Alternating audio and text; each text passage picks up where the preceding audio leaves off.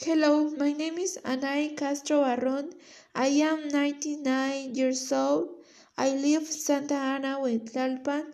I live with my parents, sister, and brother. My mother is called Maura Barron Allende. and she is 44 years old.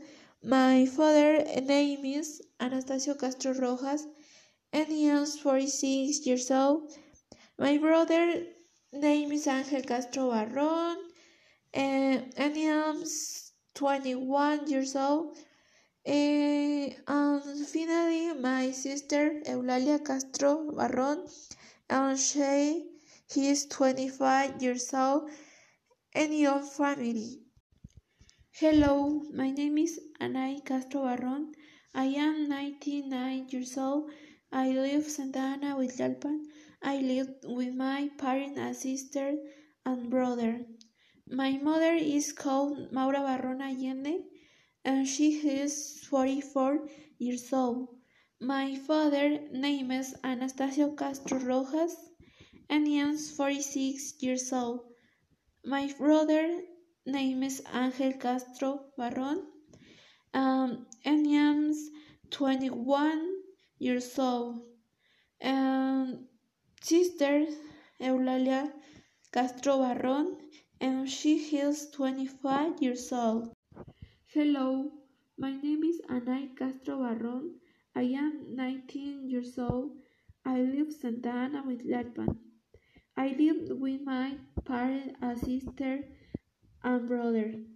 My mother is called Maura Barron Allende, and she is 44 years old. My father name is Anastasio Castro Rojas, and he is 46 years old. And my brother name is Angel Castro Barron um, and, and he is 21 years old. And finally, my sister Eulalia Castro Barron and she is 25 years old. Hello, my name is Anay Castro Barron. I am 19 years old. I live Santa Ana with Tlalpan. I live my parent, and sister, and brother. My mother is called Maura, Bar Maura Barron Allende, and she is 44 years old. My father uh, name is Anastasio Castro Rojas, and he is 46 years old. My brother name is Gustavo Angel Castro Barron, and, um, and he is 21 and years old.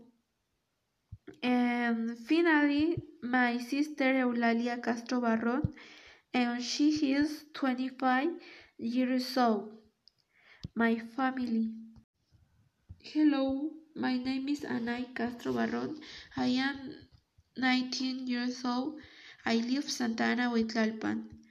I live my parent, and sister, and brother my mother is called Maura, Bar Barron Allende, and she is 44 years old. My father uh, name is Anastasio Castro Rojas, and he is 46 years old. My brother name is Gustavo Angel Castro Barron, and, and he is 21 and years old. And finally, my sister Eulalia Castro Barron, and she is 25 years old. My family.